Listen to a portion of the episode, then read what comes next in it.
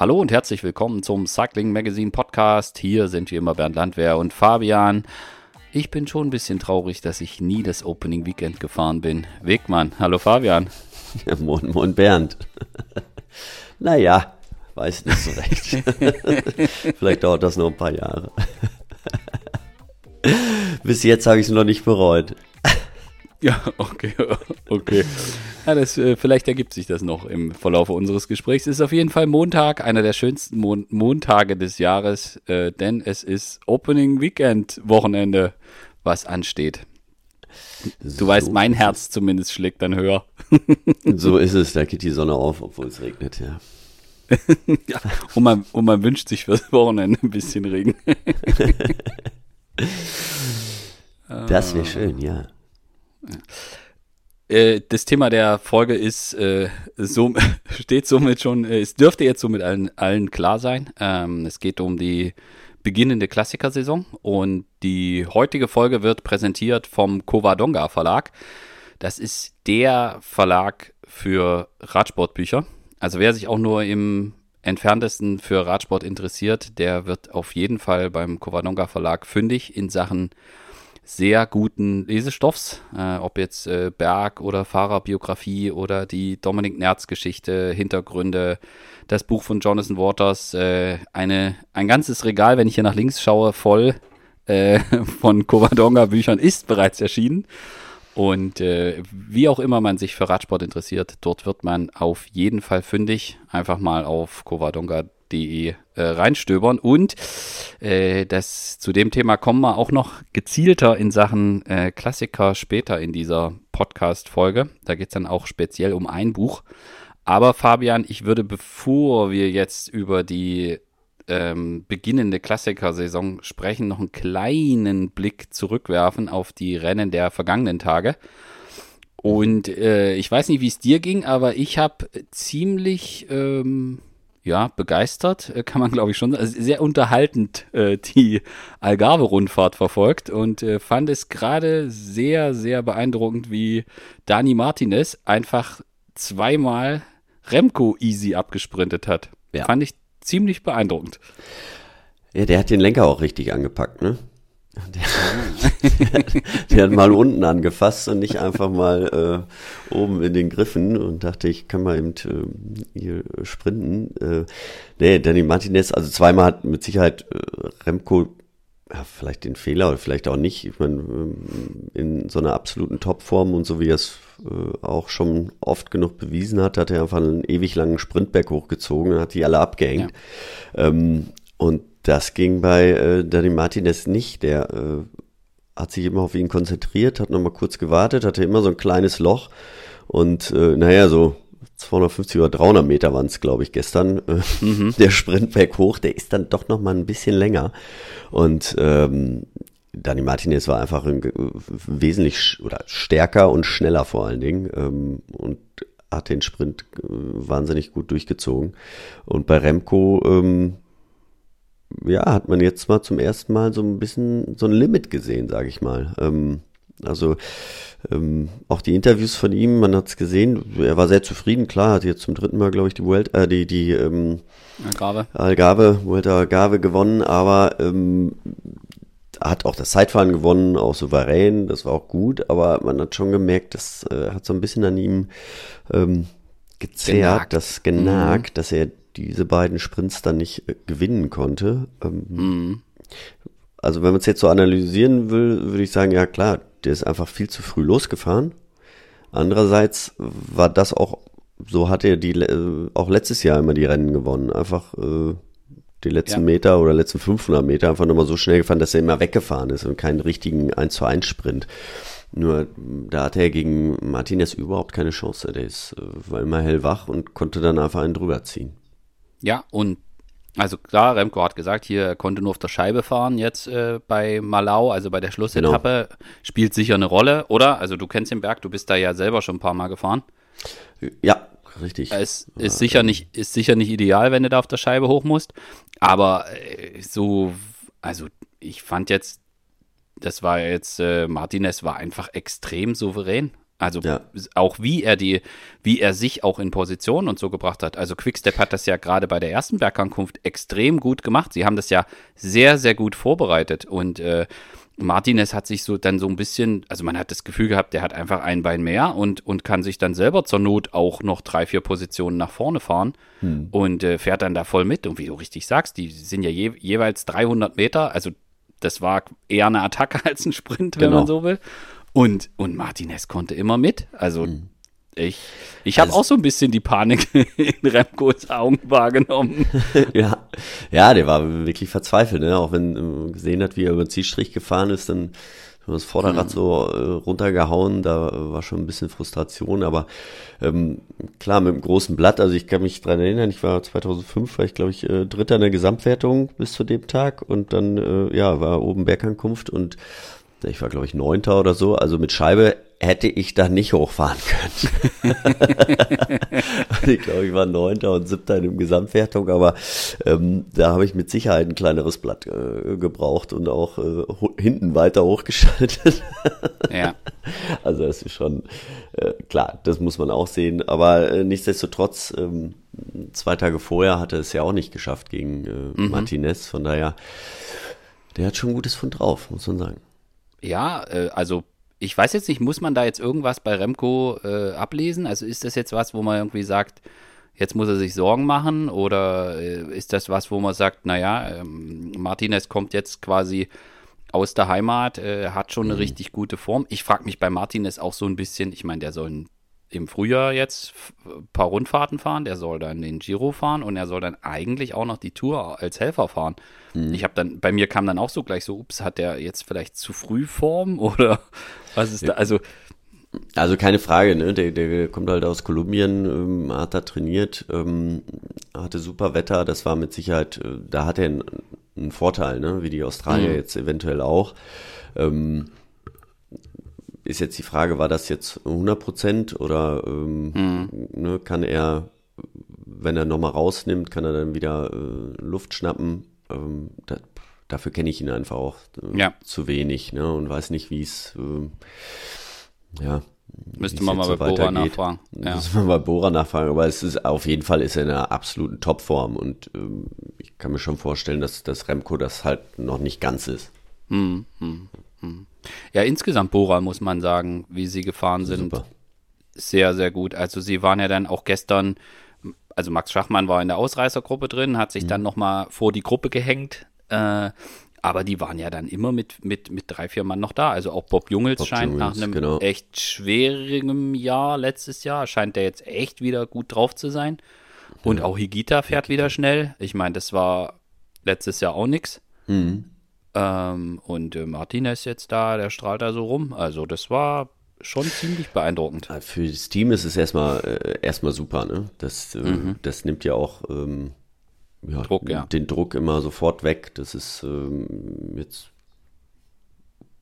haben sie erstmal die ersten Siege eingefahren und ähm, können sich da ja, nicht zurücklegen. Aber es ist jetzt nicht, dass die ähm, ja, die, die ganzen, ganzen Hoffnungen nur auf einem Fahrer noch äh, ja. hängen. Ne? Also das, äh, wenn jetzt, wenn jetzt kein Sieg kommt und ähm, dann fährt zum ersten Mal oder geht, geht zum ersten Mal äh, Roglic an den Start und dann muss der auf jeden Fall gewinnen, ja. weil äh, bisher noch nichts kam, dann ist das natürlich was anderes. Jetzt äh, ja, haben sie schon ein paar Siege eingefahren und es läuft rund und äh, sie wissen, dass sie alle auf dem, weil sie alle gut fahren, das muss man ja sehen, mhm. sind alle immer vorne dabei, dass das, dass die Arbeit, die sie im Winter geleistet haben, das Training, dass das äh, schon mal sehr gut war.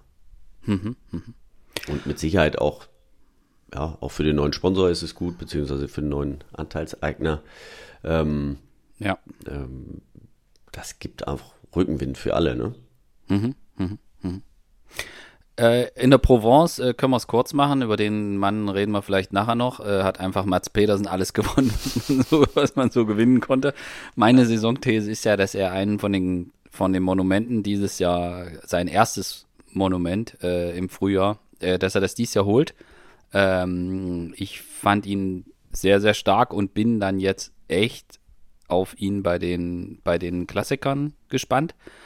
Ähm, ich weiß nicht, wie sehr du die Provence verfolgt hast, aber ähm, ich, ich habe mir schon einiges da angeguckt und ähm, er ist jetzt, ich muss mal eben kurz gucken, 1, 2, 3, 4, 5, 6, 7 Renntage gefahren. Acht. Acht. Acht. So, von diesen acht war er, das schlechteste Ergebnis war Platz 9. und dann äh, war noch ein fünfter Platz und sonst waren es nur erste und zweite Plätze. Ja, brutal. Also der ist auf jeden Fall bereit für die ja, anstehende Klasse. Also da, äh, da führt kein, äh, kein Weg an dem vorbei und äh, das, ähm, ja, bei, bei der Provence, also die letzte Etappe äh, nach äh, Mosoc, Mosoc, Mosek. Ähm, ich kann ich es nicht aussprechen. Wie auch immer dritte, zweite Etappe von Tour de la Provence, wer die Möglichkeit hat. Äh, also auf jeden Fall die letzten 15 Kilometer bitte nochmal anschauen. ähm, er ist, er ist Radrennen oder er ist gefahren und ein paar andere waren noch drumrum, sagen wir es mal so, aber ja. es hat ihn auch nicht so wirklich interessiert. Also er hätte auch einfach alleine fahren können.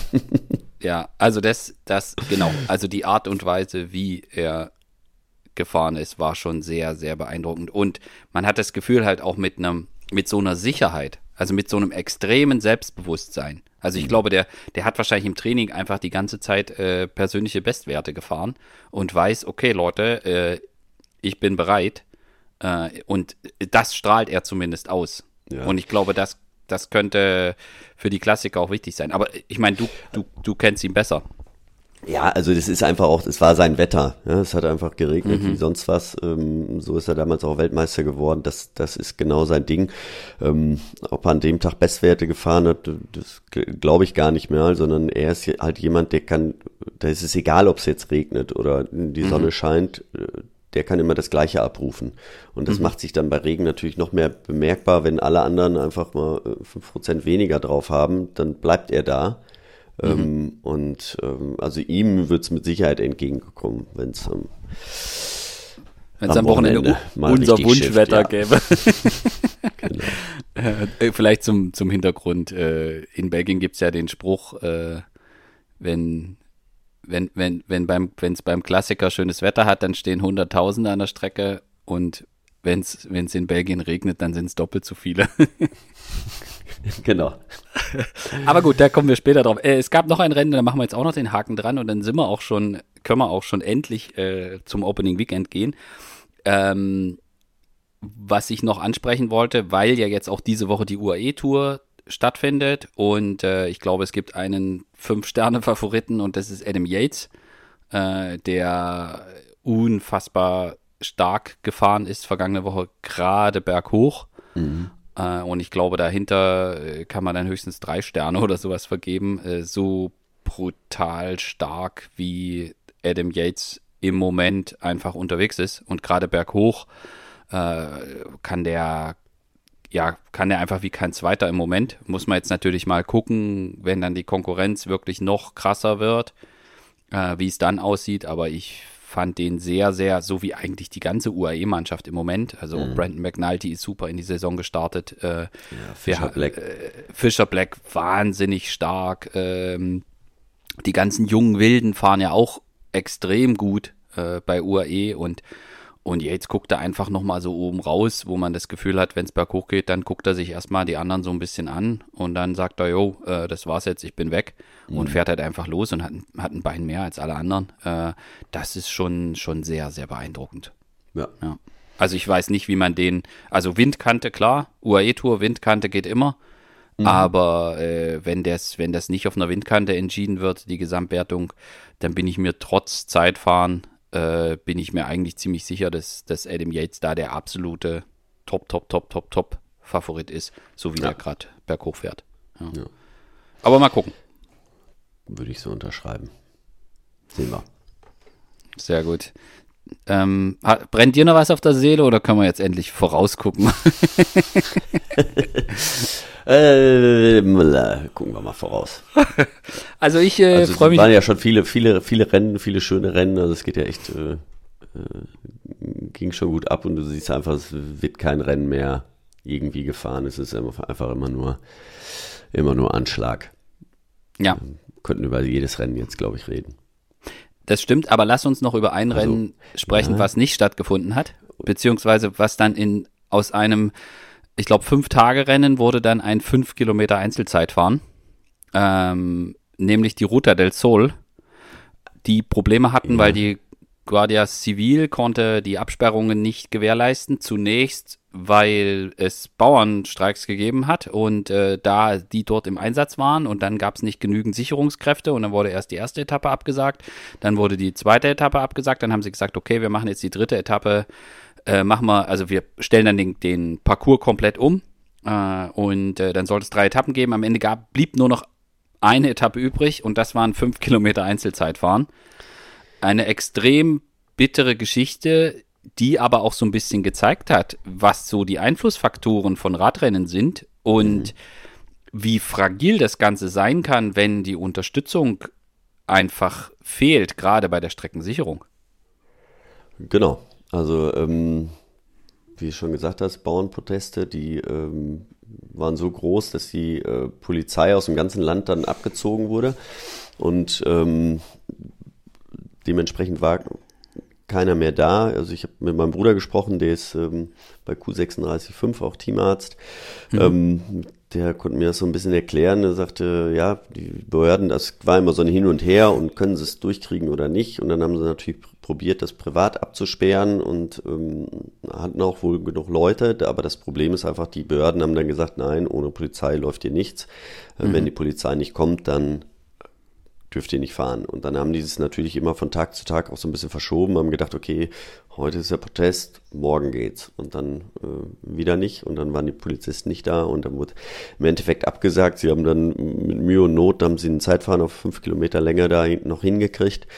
Ähm, um auch so ein bisschen, äh, ja, um überhaupt das zu rechtfertigen, dass das, was stattgefunden hat, das hat mit Sicherheit auch so rechtliche, äh, ja, ähm, Hintergründe. Mit Sponsorenverträgen ja, und sowas? Sponsorenverträgen, sie können dann sagen, ja, es können auch äh, Punkte vergeben werden, ja, also es gab ein Ergebnis. Mhm. Für die Sponsoren können sie dann vielleicht noch sagen, wobei, ob das was bringt, ist mal ist die, die Frage, andere Frage. Ja. Und das ist natürlich eine Riesenkatastrophe. Also in Corona-Zeiten waren wir viele Rennen, die abgesagt wurden, aber da war es auch schlimm, ist auch viel im Vorfeld viel Geld ausgegeben worden, aber jetzt ist, war es ja wirklich so, es waren alle da. Äh, mhm. die kompletten Teams, ähm, das ganze Equipment, also das, was alles drum mit Zeitnehmer und Zielrichterwagen und äh, ja, den Kommissären, die sind, die ganzen Flüge, es ist alles gebucht worden, die Hotels, es ist also die Kosten sind einfach komplett da, ob es jetzt ja. ein Rennen stattgefunden hat oder nicht. Ähm, und da ist jetzt die Frage, wie sind die, äh, wie gehen die Sponsoren damit um? Ähm, fangen die an zu sagen, ja, wir wollen unser Geld wieder zurück. Und mhm. das wäre natürlich sofort ein Tod für jedes Radrennen. Das, äh, ja. das geht dann nicht. Ne? Und da sieht man einfach, wie frag ja oder wie fragil, aber schon abhängig äh, von der Polizei man einfach ist, von den Behörden. Ähm, und ähm, im Endeffekt ist der einzige Leidtragende natürlich auch die Fahrer, wobei die, die haben jetzt ein Trainingslager daraus gemacht, sind dann jeden Tag 200 Kilometer gefahren, es war gutes Wetter, die Masseure waren da, die Mechaniker waren da, also ähm, da muss man natürlich auch schnell umswitchen und ähm, ja, das abhaken, dass keine Rennen sind, aber äh, man kann natürlich an anderen Dingen auch direkt arbeiten. Äh, das bringt ja mhm. nichts, den Kopf jetzt zu ste äh, stecken. Also sie sind nicht alle ja. abgereist, weil auch die Flüge, das hätte man umbuchen müssen. Ja. Also sie haben die Zeit dann anders genutzt, aber der wirkliche Leidtragende ist dann der, der Veranstalter im Endeffekt, ähm, der dann wahrscheinlich große Probleme hat, nächstes Jahr ähm, das Rennen wieder zu veranstalten. Hm. Ja, und die Frage ist ja dann auch, die man sich stellt, okay, kann man sich da in irgendeiner Form absichern? Also kann jetzt ein Veranstalter sagen, die Polizei muss kommen. Das ist ja schwer möglich, wenn es außerordentliche Dinge genau. gibt, wo die einfach, ähm, ja, wo einfach die Polizei gefordert ist. Dann ist es ja auch eine, eine Entscheidung, die man jetzt, wo man sich als Veranstalter sehr, sehr schwer absichern kann. So ist es. Also da, da, da kann man sich nicht gegen absichern. Also wenn die Polizei sagt, sie kommt nicht, dann kommt die nicht. Da, äh, ja. da kann man auch nicht die Polizei verklagen. Also ja. ja, also das, das sind einfach Dinge, wo man dann, äh, ja, persönliches Pech, ne? Persönliches mhm. Risiko, was man einfach eingeht. Mhm. höhere Gewalt. Auch nicht Ja. ganz, ne, weil es ist natürlich schon, ähm, ist jetzt kein Naturereignis gewesen, aber natürlich, wenn, wenn die Proteste so groß werden und der Einsatz von so vielen Polizisten, Ja. ähm, ja, Ja. Ja, traurig. Dann, Also für, dies, das für die so. Ja, kann man nur hoffen, dass es eine Lösung gibt, dass jetzt nicht das Rennen so viel Schaden nimmt, äh, dass es dann möglicherweise nächstes Jahr nicht stattfinden kann. Das Genau. wäre, das wäre sehr, sehr schade, zumal es ja auch eines von den Rennen ist, die, die eine lange Historie haben. Ja. Ähm, und ähm, ja, irgendwie auch in, in der Region halt einfach so ein, so ein wichtiges Radsportereignis sind. Äh, das wäre super schade. Ja.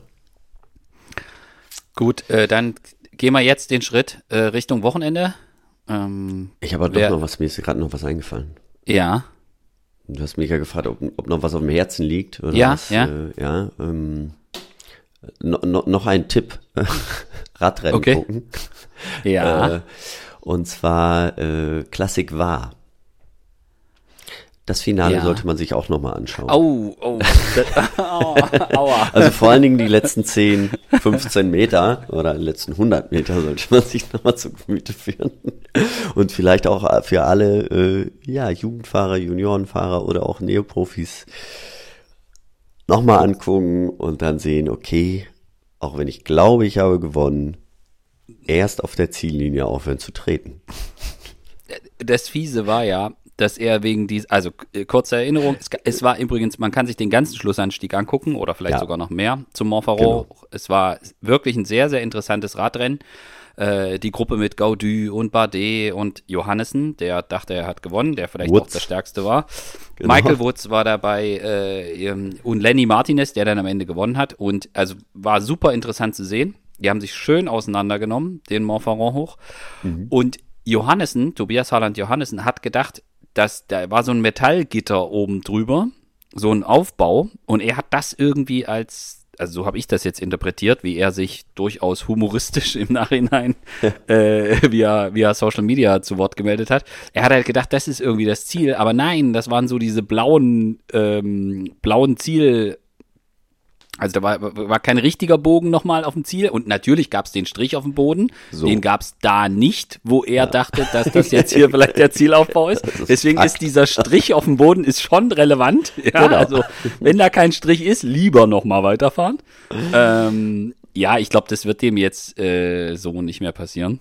Ähm, mir tat's auch, also man kann jetzt das aus unterschiedlichen Perspektiven betrachten. Man kann jetzt natürlich auch sagen, wenn er jetzt da die Klassik war gewonnen hätte, hätte es wahrscheinlich äh, nicht mal ein Zehntel so viel Aufmerksamkeit gegeben, wie er jetzt bekommen hat. Ja, also äh, und und dass, dass er bockstark war an dem Tag gegen absolute Top-Leute, das hat auch jeder wahrgenommen. Genau, also man Aber- muss, ne, Bardet war dann hinter ihm, also er war dann Zweiter, dann war Bardet Dritter, äh, Michael Woods Vierter, äh, Oriol Paripatre Fünfter, Godu Sechster, also das ist äh, gar nicht mal das, das Rennen ist ein 1.1er, von der Kategorie ist das jetzt nicht, er hat glaube ich schon ein 1 Punkt Pro, hat er auch schon gewonnen, also da hätte er schon mal ein höheres gewonnen, aber einfach, äh, das ist ja, was der Radsportler ausmacht, also wen du an dem Tag hinter dir lässt. Genau. Das sehen alle. Ja, also Ja. das, da, das ist wichtig und äh, da, da kann es auch ein 1-2er-Rennen sein. Das dürfen sie, glaube ich, nicht mehr fahren, aber ne, ein kleines Rennen sein, ähm, Ja. das interessiert da nicht, wenn, wenn du die Besten schlägst am Berg, dann Ja. äh, ist das auch im Feld, wird das halt honoriert. Ja, Das wird auch honoriert, das hat jeder gesehen, ist das auch klar, nur der Sieg ist halt nicht Ja. da und deswegen wird er auch nicht in der Palmares auftauchen. Nee, und ähm, jetzt hat er den Staffelstab mit zu früh jubeln, den hat er jetzt in der Hand und den kann er jetzt hoffen, dass er den bald, Ja. äh, bald weitergibt. Äh, Aber mit Lenny Martinez hat natürlich auch einer gewonnen, äh, habe ich ihm auch gegönnt. Wahnsinnsfahrer, 20 Jahre jetzt erst alt. Mhm. Wirklich 52 Kilo wiegt der kleine Mann. Ja. Also ist ähnlich groß wie sein Vater, äh, ähnlich schwer. Ähm, und äh, von dem können wir am Berg, glaube ich, noch ganz viel erwarten. Das ist Mhm. ein, ein Riesentalent. Ja. Und er, ich finde auch seine Art zu fahren schon irgendwie ziemlich cool. Also ist Ja. schon auch ein sehr offensiver Fahrer. Äh, finde ich schon, Finde ich schon sehr, sehr, bin ich mal gespannt, wie weit es für ihn geht. Also vielleicht wird das auch wieder so einer, so Typus echter Kletterer. Weißt du, da Ja. haben wir ja, jetzt haben wir ja so ganz viele GC-Fahrer, die halt extrem gut im Zeitfahren sind und, und, und so. Und vielleicht wird das, wird das so wieder so ein, so ein richtig klassischer Kletterer. Aber Ja. Ah Ich muss jetzt einmal nachgucken, weil ich konnte mit, äh, mit Miguel Martinez, seinem Vater, bin ich auch noch zusammengefahren. Äh, der kam aus dem Mountainbike. Ähm, er ist aber sogar vier Zentimeter größer als sein Vater und zwei Kilo schwerer. Mit 52 Kilo und 1,68. und der, Also der Vater war noch mal ein Stück kleiner und schmächtiger. War nicht der Opa, war das nicht auch so ein Fliegengewicht, der auch so Berg, Bergwertungen bei Ja, Marino Martinez hieß der, genau, ja. Das ist schon ein bisschen näher. Das ist so also in den 80ern. Also, Ja, der habe ich noch, da habe ich das noch nicht so intensiv verfolgt, aber äh, ich glaube, das war auch so, auch so ein, auch so ein Bergfahrer. ja. Naja, kann man die Gene weitergeben. Deswegen Genau. wird Lenny, deswegen wird Lenny Martinez am Wochenende nicht in Belgien am Start sein. Richtig, schöne Überleitung. Äh, da sind eher so die Resistenten und die dicken Jungs äh, am Start. Ey, dick, Das- dick, dick, Vorsicht.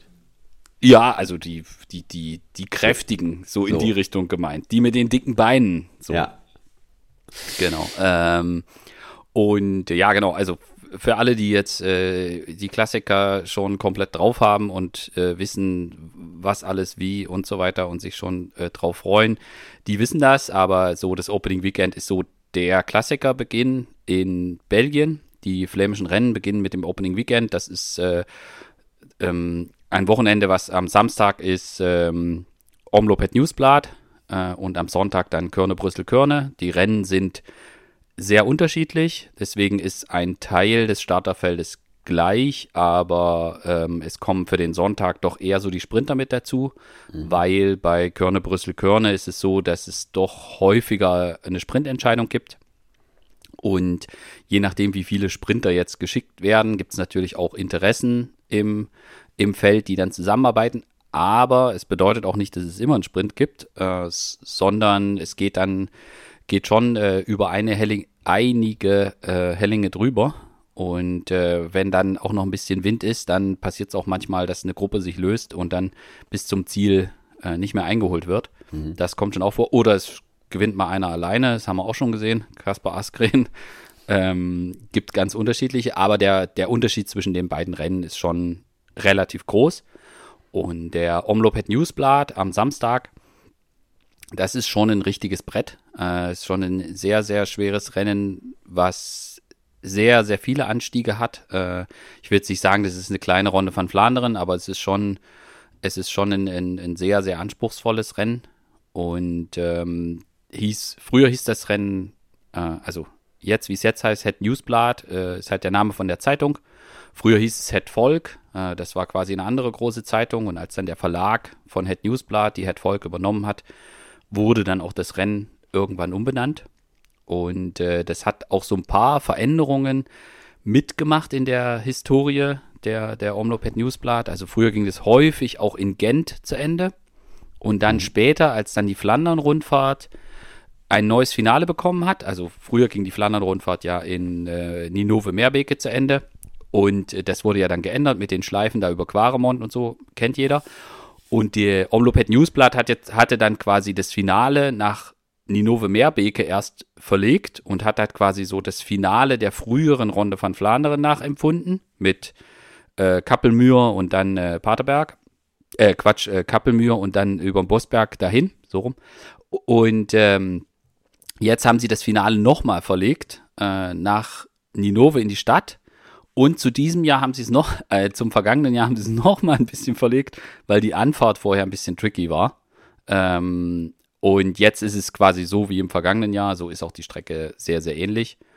Und da geht's ähm, ja wieder ganz, ganz viel auf und ab und man wird schon sehen können, wer, wer sehr zeitig in Form ist. Ähm, was man noch dazu wissen kann, früher gab es immer so den Spruch, wer, wer beim Opening Weekend den Omloop gewinnt, der gewinnt dann nicht die Flandern-Rundfahrt, weil er zu früh in Form ist. Äh, Ich weiß aber nicht, ob man das heute noch so unterschreiben kann.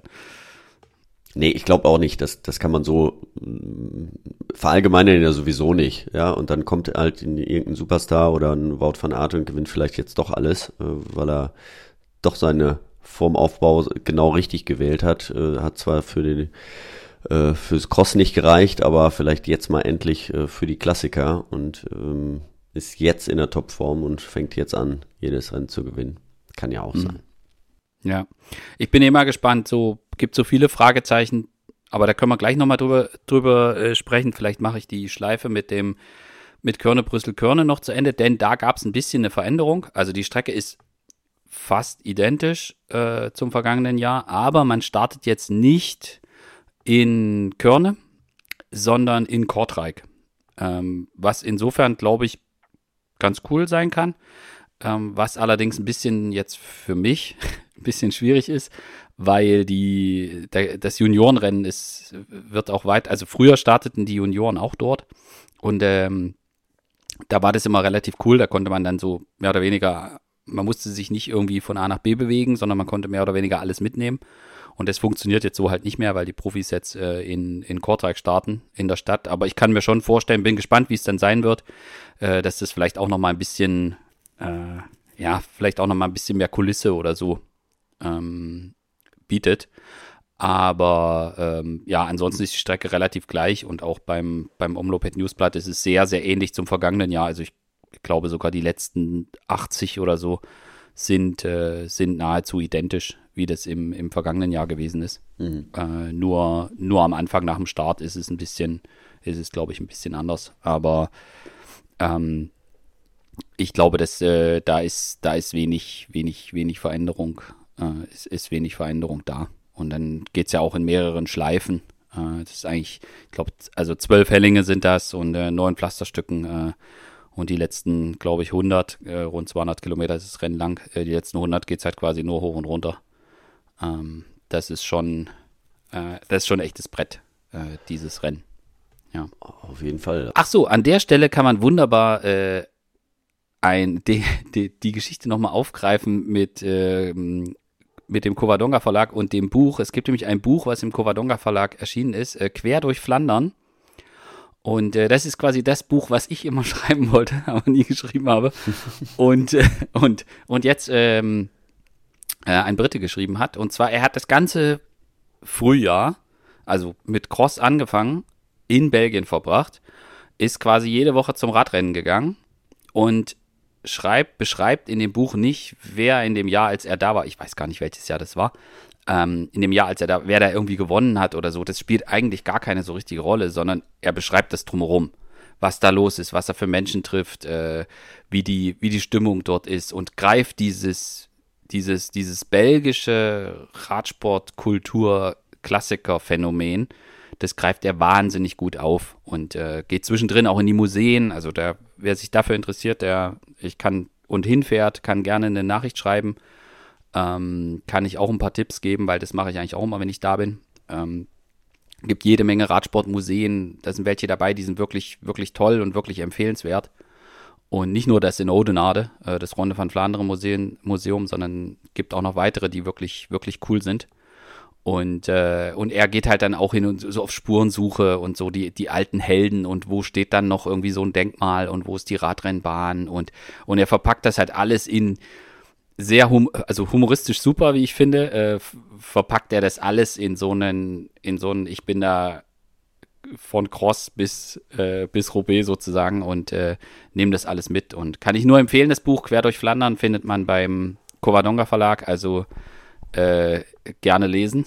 Äh, auch wenn ich sagen muss, ach Mensch, das, das warum, warum gibt es das schon? Äh, so. Aber gut, äh, das, ist, das ist wieder ein anderes Thema.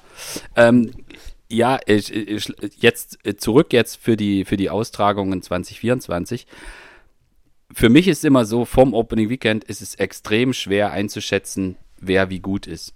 Dieses, diese Klassiker brauchen halt nochmal was ganz anderes. Du musst nicht nur Position fahren können, du brauchst die Ellenbogen, du musst diese, diese Anspannung, diesen Stress gut verarbeiten können, du musst mit jede, ist immer Vollgas diese Hellinge hoch und dann Position gucken und Windkante. Also ich glaube, es ist weiß nicht, korrigiere mich, wenn ich, wenn ich falsch liege, aber ich glaube, es ist extrem schwer, von anderen Leistungen von anderen Rennen jetzt irgendwie zu übertragen auf, auf diese Rennen. Also klar, bei Wout van Aert oder Mats Petersen weiß man, dass die tolle Klassikerfahrer sind, aber man kann jetzt nicht irgendwie so einen Messschieber anlegen, wie jetzt irgendwie bei Bergfahrern, die sind da und da mit 7, 8 Kilogramm hochgefahren, dann können die das zwei Wochen später auch. So funktioniert es bei den Klassikern nicht, oder? Nee, genau. Also du hast ja, ähm, natürlich sind die alle schon jetzt Rennen gefahren, aber es sind einfach komplett andere Rennen gewesen. Also sie sind äh, überall in der Sonne gewesen. Ähm, ähm, ja, ob es jetzt in Spanien war, in, in, in Portugal oder äh, eben UAE oder was auch immer. Also da war es immer äh, mehr oder weniger immer warm. Ähm, Gut, bei Mats Petersen in Südfrankreich war es auch nochmal ein bisschen anders, aber es war, es, es hat nichts mit den Rennen zu tun, die jetzt kommen. Also mhm. das, das sind wirklich komplett andere Rennen. Und ähm, dazu muss man dann auch nochmal sagen, viele von denen, die, für die das jetzt das große Opening äh, Weekend ist, also die Saison jetzt anfängt, ähm, die haben Rennen wie eine Algarve oder sowas halt mitgenommen, die wissen ganz genau, okay, die, die ist für mich viel zu schwer das ist viel zu bergig, ähm, wenn man jetzt eine Yves Lampert nimmt oder sowas oder, oder Askren oder wie, wie, wie sie alle heißen, ähm, die können bei solchen Rennen eigentlich ähm, nicht groß brillieren. Mhm. aber ähm, sie holen sich die Form. Und die fahren dann auf Platz 50 irgendwann bei der Algarve vielleicht in, in Ziel und sind völlig am Limit. Ähm, und das brauchen sie, um sich in Form zu fahren. Aber äh, mhm. äh, am Platz 50 können sie halt nicht abmachen, bin ich jetzt nächste Woche gut in Form oder nicht. Mhm. Ähm, und dementsprechend, das sind diese Vorbereitungsrennen und von denen kannst du für diese Fahrer im Grunde genommen nicht auf, äh, ja, auf die richtige Form schließen. Natürlich, mhm. die müssen da durchkommen und auch einigermaßen äh, ne, mitfahren. Also, ähm, aber also was man jetzt zum Beispiel gesehen hat, ein Stefan Küng. Ähm, ja der, da kann man auf jeden Fall schon mal ablesen, das war, der war mal vorne in der Gruppe oder ja, was die Gruppe, nee, es war, war, war das Feld sogar und ist einer der letzten, sagen wir mal, nicht Bergfahrer äh, abgehängt mhm. worden. Äh, der war super lange mit vorne immer dabei, also das zeigt halt schon, dass die Form sehr, sehr gut ist bei ihm. Und ähm, ja. also es ist jemand, den ich, den ich wirklich ganz oben auf der Liste auch habe. Mhm. Ähm, da kann man das schon mal so ein bisschen sehen. Aber nichtsdestotrotz wird es dann auch wieder anderes Wetter sein. Ne? Es wird, äh, wird wieder auf die Position drauf ankommen, die man hat, äh, auf die Einstellung im Kopf. Ich meine, die sollte bei allen eigentlich gut sein, aber ähm, ja, wer ja. jetzt besser ist als der andere. Also man kann schon abschließen, dass die eine gute Form haben, ne, dass es ja. irgendwie geht, auch ein Bissinger oder was auch immer. Aber ähm, ob es dann direkt jetzt in die Ergebnisse umschlägt, ist dann die Frage. Hm. Ja, und äh, ich glaube, das ist vielleicht auch was, was man annehmen muss. Also dieser, gerade dieser Stress vor den Schlüsselstellen. Ich meine, das wissen alle. Alle wissen, wo man vorne fahren muss. Und dann wird es halt vor den wichtigen Punkten bei diesen Rennen, wo es dann einfach auf ganz schmale Pfade mit Kopfsteinpflaster geht, äh, oder auch nicht Kopfsteinpflaster, aber es gibt ja einige von diesen von diesen wichtigen Stellen im Rennen und da wird halt vorher einfach Vollgas geballert und äh, man muss den Ellenbogen einsetzen, muss die Position finden, darf keinen Moment unachtsam sein. Äh, das muss man ja auch mental diesen Stress verarbeiten können und da muss man vielleicht auch wieder reinfinden. Also ich denke, da gibt es Sportler, die das, die da, ja, die haben das einfach in sich so drin. Ja, die haben auch von ihrer Art, Rennen zu fahren, äh, sind sie einfach so, die haben da keine Scheu, äh, die Ellenbogen einzusetzen oder jemanden vor die Karre zu fahren. Äh, und äh, andere brauchen da vielleicht auch mal ein, zwei Rennen, um dann auch auf der Ebene wieder reinzufinden in die Klassiker. Und das ist etwas, was man, was man im Vorfeld jetzt auch gar nicht so genau sagen kann. Und äh, diese Besonderheit, die dann, die auch solche Rennen mit sich bringen, mit dem da immer Anschlag vorher positionieren und dann Pflaster und die Ermüdung und so weiter, äh, die, die haben auch an die, an die Sportler halt besondere ähm, Anforderungen. Und jetzt, wenn wir das gesehen haben, das ist zum Beispiel eine Sache, wo ich jetzt fürs Opening Weekend extrem drauf gespannt bin. Also Stefan Küng hast du angesprochen, der, der ist wirklich in einer super Form. Wer extrem stark war, war Jan Tratnik. Mhm. Und der, der kann ja, also der hat mit einmal kurz ein und dann ballert der da durch die Gegend. Das ist ja wirklich beeindruckend. Bei ihm zum Beispiel bin ich mir aber gar nicht so sicher. Also wenn ich ihn bei den Gravel-Rennen gesehen habe, wie viel Energie der da verloren hat, auch durch die Kurven, mhm. wie viel schneller da ein Tisch Benot oder sowas um, oder ein Tim Wellens oder was auch immer, also äh, solche Fahrer da um die Kurven fahren, äh, da habe ich mir dann schon so gedacht, okay, äh, mal gucken. Also der ist sicher in der Bombenform. Die Frage ist, wie gut kriegt er das jetzt bei so Pflasterrennen dann auch umgesetzt? Und, mhm. da, und da zum Beispiel, da sind wir dann auch jetzt wieder bei, bei, bei taktischen Themen. Also das ist halt einfach so ein Typ, der extrem hart treten kann über eine ganz lange Zeit. Und damit wird er halt in meinen Augen auch wieder eine extrem gute taktische Option für ein Thema, äh, für eine Mannschaft wie jetzt äh, Wismar Liesebike, die halt einfach sagen können, okay, äh, wir haben hier Wout und wir, wir sind extrem stark, auch breit aufgestellt, Laporte noch dazu und wir haben extrem gute Fahrer. Äh, wir schicken, wir schicken vielleicht jemanden wie Tratnik nach vorn, der kann dem liegt das vielleicht eher nicht so Positionskampf vor den Pflasterstücken und vor den Hellingen und äh, sich da durchzusetzen, ist jetzt vielleicht auch technisch nicht der allerbeste, aber der kann halt einfach hart treten und wenn er alleine vorausfährt oder mit einer kleinen Gruppe vorausfährt, hat er diese Positionskämpfe so nicht, spart er sich auch was. Äh, dann machen wir es lieber so, wir warten hinten, lassen die Konkurrenz nachfahren äh, und sich müde fahren und wir schicken jemanden wie Tratnik weg. Ähm, Mhm das sind halt alles so, so Gedanken, ja, die mache ich mir jetzt und die machst du dir, aber die macht sich ja auch jeder. Also, äh, das ist Vor allem auch die sportlichen Leiter. Richtig. Oder, äh, und, und das ist halt wieder so der Punkt, wenn man irgendwie äh, damit anfängt, dann kommst du halt gleich wieder ins nächste, weil was passiert jetzt, wenn Andreas Klier das hört? Ja, also, oder der weiß das ja noch viel besser und der überlegt sich dann, okay, was machen wir jetzt hier mit unseren Jungs? Äh, dann schicken wir doch, wenn Tratnik fährt, schicken wir da wieder einen mit und irgendwann, das sagen aber noch vielleicht noch drei andere und dann, na gut, wenn dann in der Gruppe mit Tratnik halt vier andere von denen sind, die auch gewinnen können. Vielleicht sagt dann wieder Wismar Leseberg, nee, das wollen wir aber nicht, dass jetzt der Tratnik da mit dem und dem rumfährt. Und äh, das ist, das ist halt auch so eins von diesen, von diesen Dingen, dieser Rennen, dass man sich da im Vorfeld, und das haben wir ja im Podcast auch schon häufig gemacht, sich unfassbar viele Gedanken machen kann, was das jetzt, was das jetzt renntechnisch oder so bedeutet. Und äh, im Endeffekt wird es doch wieder irgendwelche Stürze geben und irgendwelche Platten geben und irgendwelche unvorhergesehenen Situationen geben, wo es, glaube ich, mehr darauf ankommt, im Rennen äh, zu adaptieren, was passiert da gerade und äh, ja. was, wie muss ich darauf reagieren. Und dann ist vielleicht eher eine Rennintelligenz, die dann eine Rolle spielt, oder?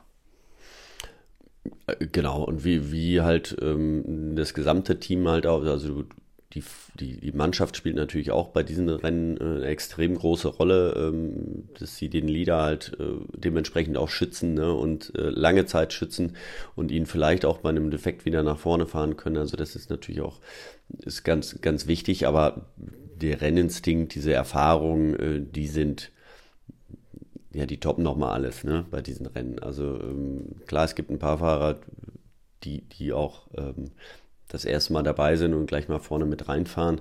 Aber äh, das sind wirklich die wenigsten. Ne? Ähm, die Erfahrung, die ist schon immer sehr, sehr wichtig. Hm.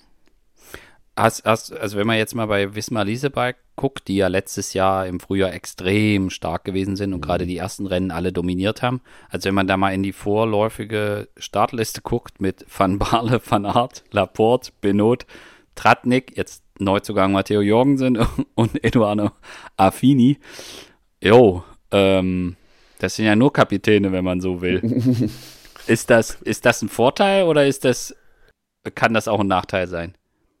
Nein, äh, das ist auf jeden Fall ein Vorteil. Also für das Team, die wissen, ähm, natürlich wird, ist erstmal nominell Wout van Aert der Kapitän, aber ähm,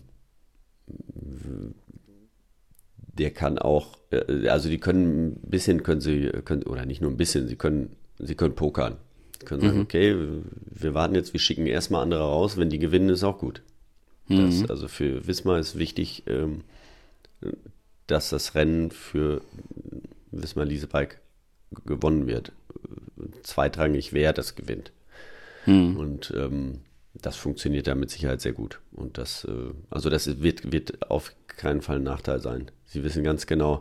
Und das ist ja oft auch bei diesen Rennen noch.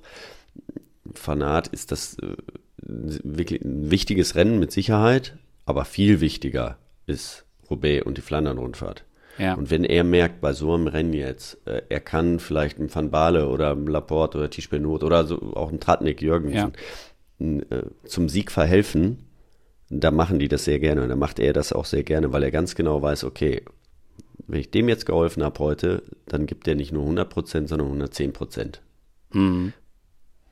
Und das hat bisher auch immer gut funktioniert. Das hat er auch schon äh, ein paar Mal bewiesen, dass er das auch kann und auch mal zurückstecken kann. Mhm. Von daher sehe ich das als absoluten Vorteil an für den, ja. Ja. Äh, ich bin gespannt, was, ähm, was Lidl Track macht. Ähm, ich finde es auch interessant, dass, äh, also die starten jetzt beim Opening Weekend mit äh, Jasper Stuyven, der eigentlich auch ganz gut, äh, ganz gut in Schuss war. Mhm. Und äh, Edward Toins. Und Mats Pedersen startet ja nicht beim Opening mhm. Weekend. Der lässt die Rennen noch ein bisschen aus. Äh, hat er ja dann noch andere Highlights, ja. Also, ne, da kommt er dann, äh, fährt Paris-Nizza höchstwahrscheinlich und äh, dann halt Mailand Sanremo und kommt dann erst zu dieser Klassiker E3, WFGM und so weiter und dann mit Flandern und Roubaix. Glaubst du, dass dieser Gedanke, der dann dahinter steckt, dass das auch was ist, wo man jetzt sagt, okay, wir müssen dadurch, dass jetzt jedes Radrennen wird extrem brutal gefahren. Du hast es vorhin selber gesagt, da ist äh, selbst bei, bei, bei kleineren Rennen, keine Ahnung, Saudi-Tour oder was, da wird schon bei Sprintetappen sieht das schon 20 Kilometer vor Ziel, sind die Teams hintereinander alle aufgereiht und jeder in seiner Position und, und keiner fährt dann irgendwie, verändert sich da, du kommst gar nicht mehr irgendwie nach vorne. Das sieht aus wie früher bei der Tour de France oder Paris Nizza oder sowas bei den Sprints. Also das ist jetzt bei jedem Rennen so. Glaubst du, dass das auch so ein bisschen so eine Auswirkung hat, dass auch die Fahrer sich überlegen müssen, jetzt gar nicht mit dem körperlichen Stress, sondern auch mit dem mentalen Stress, der jetzt sicher viel höher ist in den Rennen, dass man da jetzt auch mehr dosieren muss, dass man das gar nicht mehr so machen kann wie früher, dass du halt quasi von Opening Weekend alle Klassiker einfach durchballerst, äh, weil du einfach auch den mentalen Stress, den die Rennen heutzutage mitbringen, dass der einfach größer geworden ist.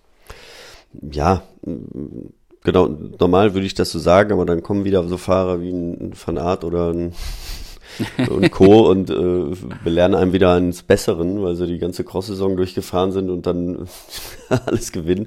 Aber man merkt auch an denen, es ist ja jetzt auch nicht mehr ganz so wie vor ein, zwei Jahren. Ne?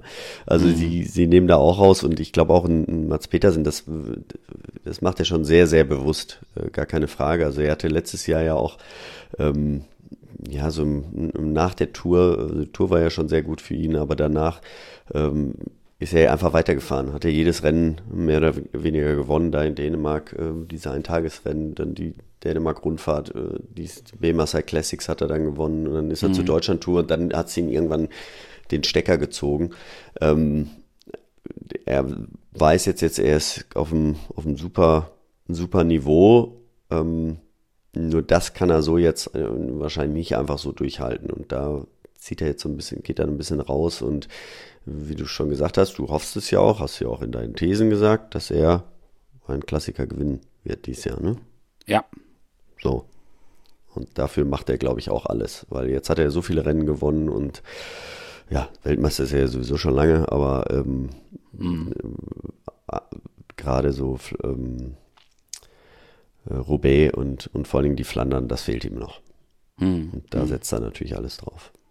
Ja. Ja, ich bin auch gespannt, wie sich das äh, in diesem Jahr verhält mit wer beim Omloped Newsblatt dann möglicherweise vorzeitig rausgeht, um sich dann ein bisschen zu schonen. Es sind ja einige auch gute, starke, endschnelle Fahrer dabei, die beide Rennen wohl fahren und wo man sich das überlegen muss. Also ich habe da auch so ein bisschen Marius Meyerhofer jetzt äh, von Tudor im, im Hinterkopf, mhm. der in einer exzellenten Verfassung ist und äh, der ja auch äh, recht endschnell ist, wobei Tudor dann vielleicht, und da muss man jetzt mal gucken, wie es jetzt mit äh, Dainese oder so aussieht oder mit Matteo Trentin, aber wenn es eine kleinere Gruppe gibt, also selbst wenn es jetzt irgendwie ein kleineres Feld ist, dann kann Marius da wirklich sehr, sehr weit vorn landen. Äh, auf der anderen Seite fährt er gerade auch berghoch so stark, äh, dass man einfach mal gucken muss, was er beim Omloped Newsblatt äh, zustande bringen kann.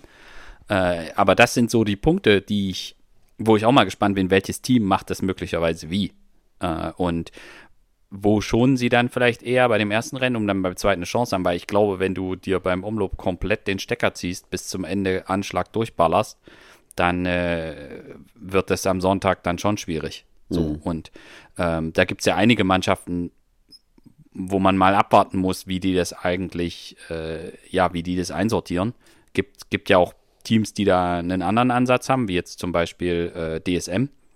Bei DSM, die, die schicken zum, zum Omloop ein junges Team, ja. auch, auch gar nicht so die, würde man jetzt gar nicht sagen, das ist jetzt die erste Reihe, ja, sondern es ist eher so eine, äh, guckt mal, wie weit ihr kommt, lernt mal was, äh, probiert euch mal aus und die konzentrieren sich dann sehr, sehr stark auf, ähm, auf Körne, Brüssel, Körne.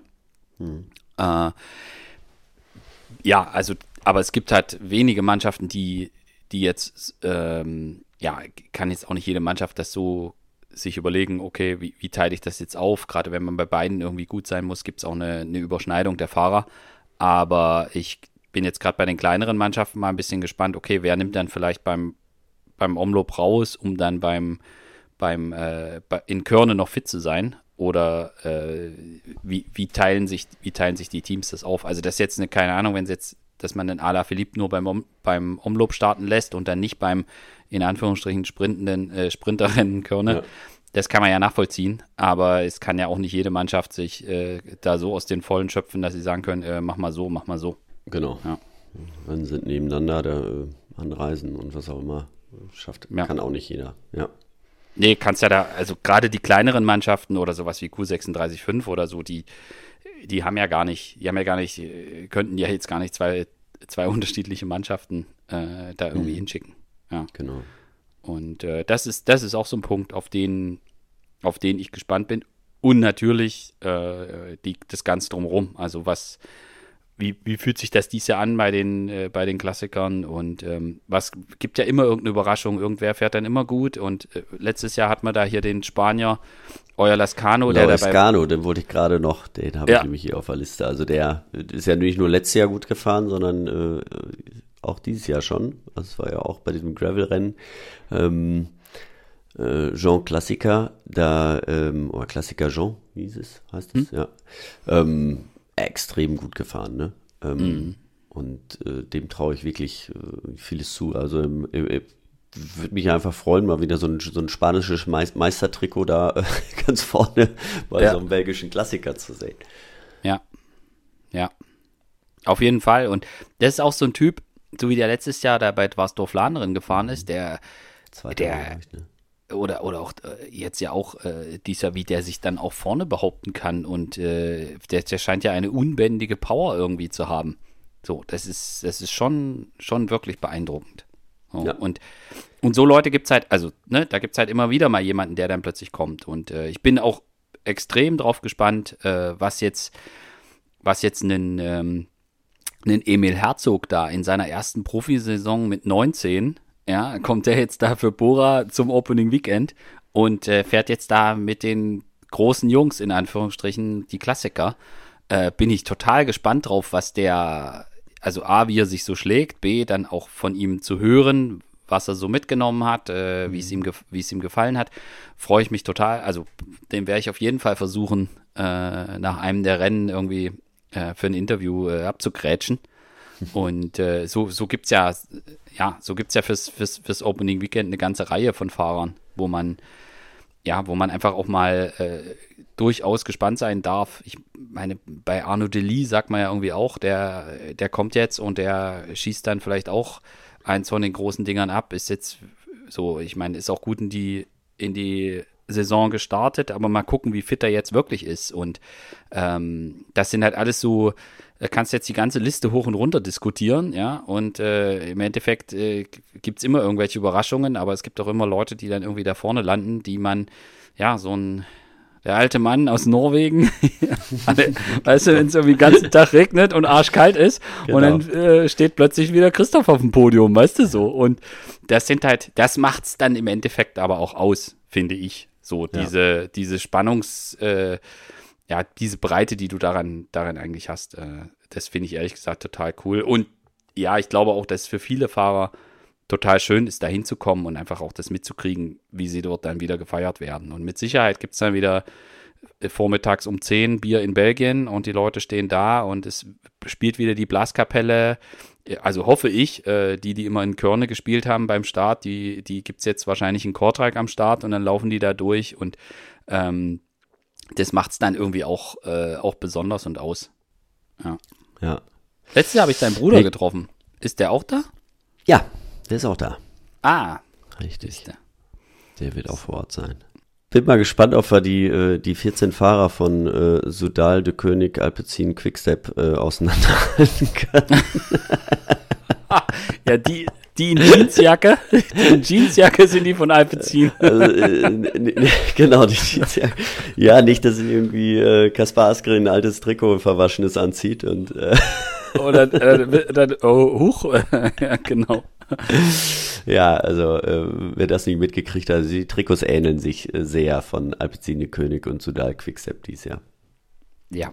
Ja, und äh, wenn dann irgendwie mal ein helleres Trikot, keine Ahnung, von FDG noch dabei ist, mhm. äh, dann, also aus dem Helikopter, muss ich dir ganz ehrlich sagen, tut man sich schwer.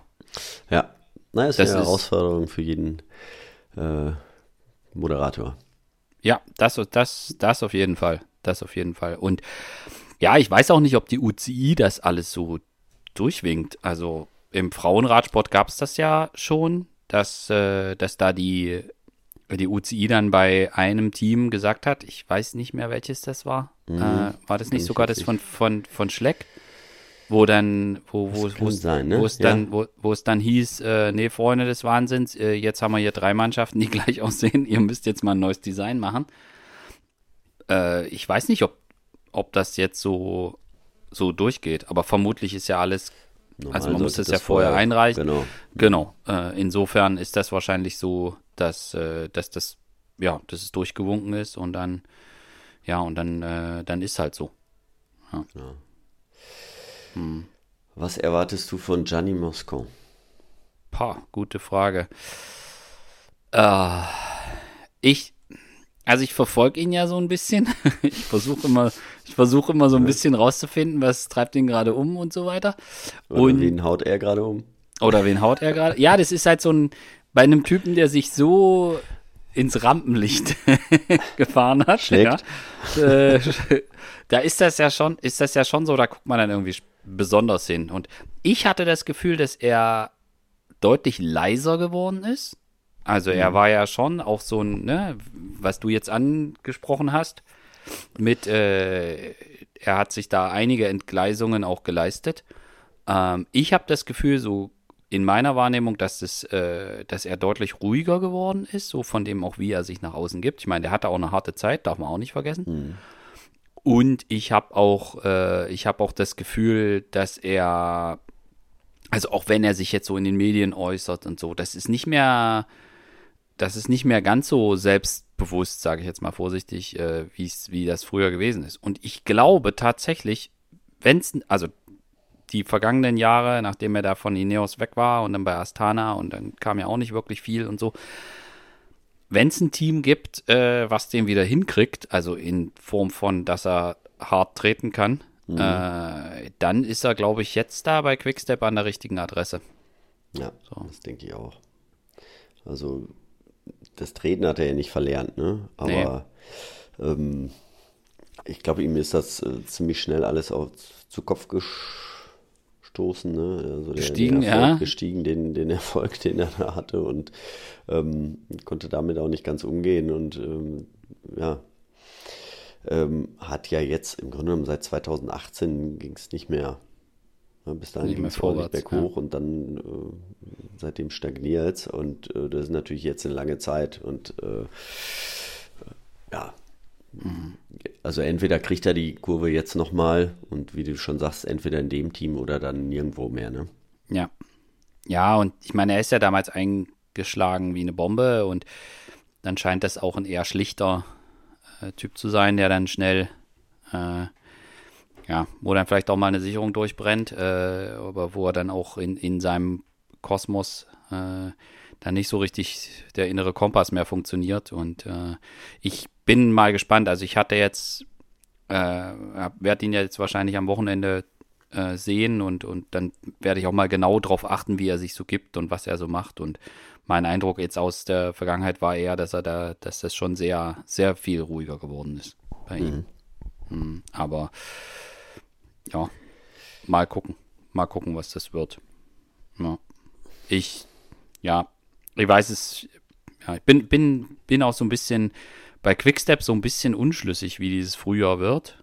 Äh, ich finde find die Mannschaft extrem schwer einzuschätzen. Also, dass äh, Alaphilippe sagt, er macht wieder Klassiker, finde ich nachvollziehbar. Mhm.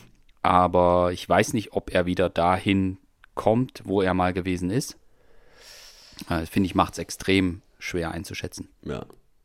Also, ähm, ich, ich glaube nicht, dass er es nochmal da, also der wird nochmal gewinnen, aber nicht mehr das Level erreichen, was er hatte.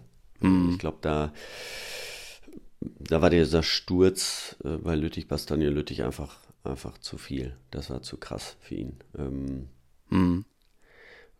Was mich aber trotzdem überrascht, ich meine, wenn man nochmal zurückdenkt, so im Oktober, November letzten Jahres, ähm, wo Quickstep da stand, ähm, wie wenig Fahrer die hatten, wie durcheinander das alles war, ähm, muss man sagen, hat die Saison für die ja. extrem gut begangen. Äh, begonnen, ja, ja, definitiv. Ja. ja. Also ähm, da ist ja überhaupt nichts von Nervosität oder ne, nicht mehr drin und äh, sind genauso selbstbewusst wie vorher. Und äh, also ich habe ja also gerade jetzt auch beim Sparkassen Münsterland Giro hier gesehen, als äh, ja, Jumbo Wismar noch äh, neben dem LKW für Sodal stand äh, und alle nur sich eben angeguckt haben und äh, ganz leise waren und nur und keiner wusste, wie es mm. irgendwie nächstes Jahr weitergeht. Das, ja. das zehrt ja an so Fahrern und auch im ganzen Team, auch an dem Staff, das hat man einfach gemerkt. Und ja, jetzt sind sie super in die Saison schon gestartet, haben schon sieben Siege.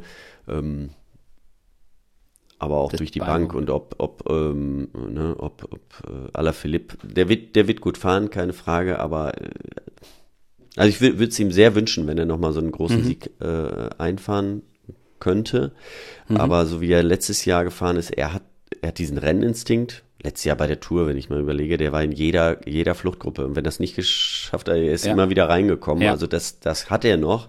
Aber dann fehlt dieses dieses gewisse Etwas, um es zu vollenden. Ja. Und das wird vielleicht ein bisschen besser, aber er ist jetzt auch 31. Ich glaube, da er macht jetzt keine großen Sprünge mehr wieder. Hm. Hm. Ja. Äh, wenn ich eine Sache noch äh, jetzt hier fürs Opening Weekend äh, loslasse, abgesehen davon, dass ich bei den Frauen wieder mit Lotte Kopecki rechne, ja. so wie die äh, rumstrahlt. Wahnsinn. Ähm, ich glaube, bei den Männern man sollte UAE nicht unterschätzen. Mhm. Die sind, die sind. Polit. Äh, genau, Nils ist in guter Form, würde ich denken. So, dann der Morgado fährt extrem gut. Dann haben die Baroncini noch, der ein bisschen so Schwierigkeiten hatte, ja, auch so Verletzungspech und äh, also der ist nicht da, nicht so eingeschlagen, wie man das jetzt hätte denken können von einem, von einem ehemaligen Weltmeister in der, in der Nachwuchskategorie. Aber der macht auf mich auch einen ganz guten Eindruck und ähm, auch Valens ja. ist, ist stark. Äh, der Bax ist nicht, ist nicht, ja, absolut, der auch richtig gut gefahren ist. Also mhm. ich man guckt da ja immer irgendwie nur so hin, wenn da so die, ja, so, also man guckt da ja wieder eher in so, so Richtung UAE. Ich habe ja vorhin selber drüber gesprochen, aber ich glaube tatsächlich, die darf man nicht unterschätzen. Ich glaube tatsächlich, dass die extrem gut fahren, weil sie auch ein richtig starkes äh, Team haben. Ja. Und das ist so mein, also bei Movistar ist es ja, das kann man jetzt auch irgendwie sagen, die haben auch eine gute Mannschaft und Cortina und, und Noska und Jakobs und so weiter und Lascano haben wir schon gesprochen. Mhm. Aber ich schätze jetzt so von dieser mannschaftlichen Stärke, äh, könnte ich mir echt vorstellen, dass das UAE da jetzt gerade beim, beim, beim Umlob äh, ein richtig gutes Rennen zeigt. Jo. Aber und, wie so oft kann nur einer gewinnen, ne? Einer kann nur gewinnen. Po Podium wäre schon, wär so, schon mega. Mal, mal hier einen rauszuhauen. Nochmal 5 Euro, ins, fünf Euro ins Phrasenschwein. Bumm. Ja. Äh, ja, aber es ist im Endeffekt, das ist ja auch der Punkt. Ich meine, wenn du jetzt auf die Liste guckst und dann sagst du irgendwie, okay, ja, äh, Wismar Liesebike gewinnt das Rennen. So. Aber ich kann mich noch gut erinnern, wie wir alle damals gedacht haben, weiß ich nicht mehr, welches Jahr das war, aber keine Ahnung, 2012 oder was, wo, wo, wo wir alle gesagt haben, ja, okay, äh, das, das gewinnt irgendwie Bohnen mit dem Finger an der Nase und, mhm.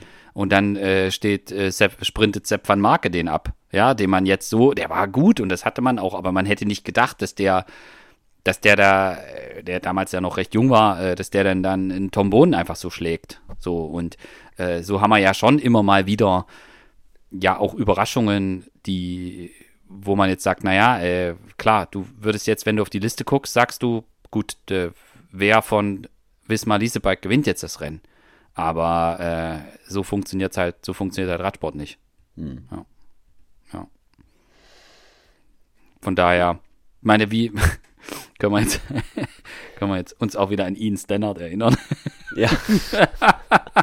Wie er damals äh, er gewinnt und äh, 2, 3, 4 geht dann, geht dann Quickstep, die sich, die sich schön einen rausgeschraubt haben und, und er. So äh, spielt, auch mal wieder schön, ja. Und schön. er spielt, spielt dann einfach das Trio zu Ende durch. Also wer es ja. nicht, wer es nicht mehr vor Augen hat, bei YouTube einfach mal nach Umlopet Newsblatt 2015 gucken. Äh, schönes Finale. Genau. Wenn man sagt, klar, Überzahl, keine Chance, dann ist das mal wieder ein Gegenbeweis. Genau so. Du kommst nicht nach Belgien? Nein.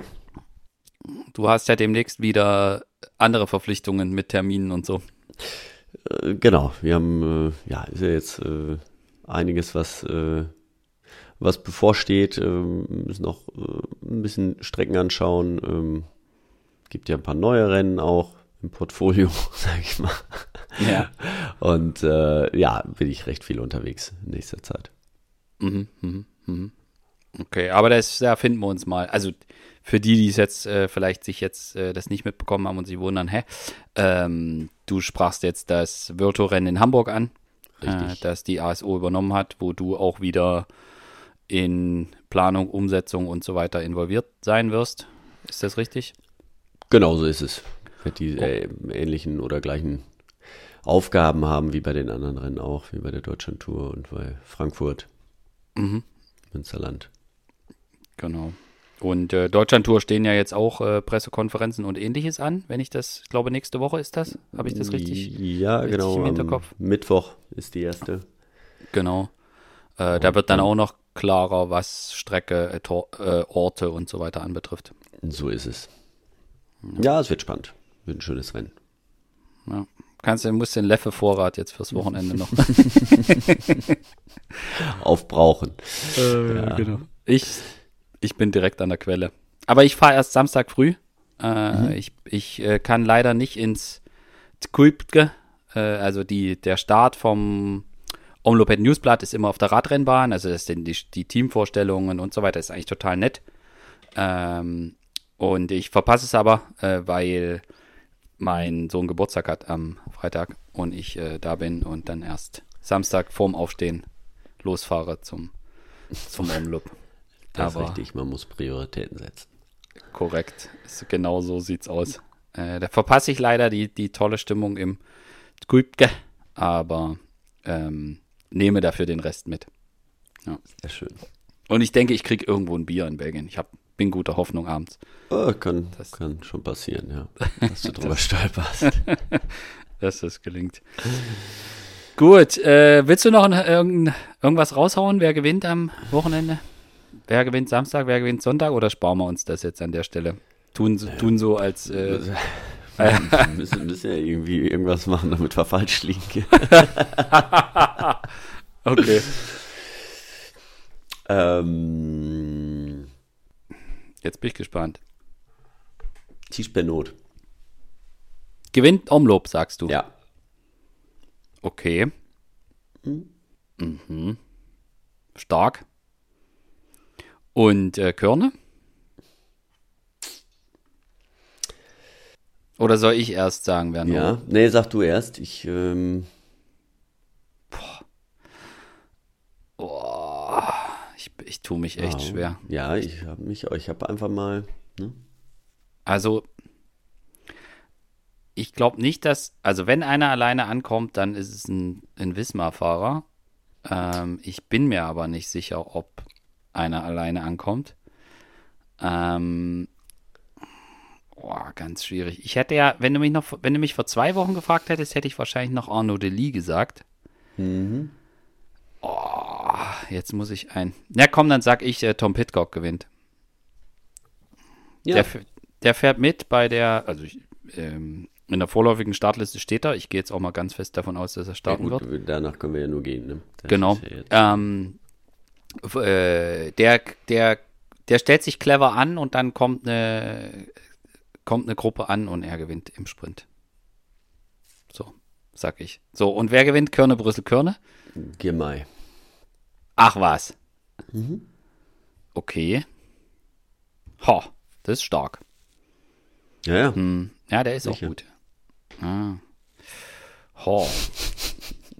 Da muss ich jetzt irgendwas. Ja, also ich könnte es mir jetzt hier einfach machen und könnte sagen, irgendwie Jasper Philipsen. ja. Ähm, Mache ich aber nicht. Äh, oh, jetzt muss ich irgendwas, irgendwas Wildes auspacken. Puh. Mhm. Nein, du kannst ja auch, also dann haben wir zusammen vielleicht einen richtig. Okay, okay, okay. Äh, gut, ich, ich wäre ich wär jetzt hin und her gerissen gewesen zwischen Louis Eski und Marius Meyerhofer. Aber äh, dann, äh, nee, dann sagt, okay, der, der gewinnt bestimmt nicht. Wenn ich, den, wenn ich den jetzt tippe, dann gewinnt er nicht, der Nee. Das ist eigentlich, ist eigentlich relativ klar. so. Okay, das habe ich jetzt nochmal aufgenommen.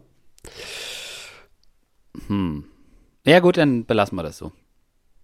Dann ist das, ist das so und dann, äh, Dass wissen, Philipsen gewinnt. und dann wissen wir, dass alle kein, dass, äh, dass ich keine Ahnung habe. Ist Das in wir alle keine Ahnung.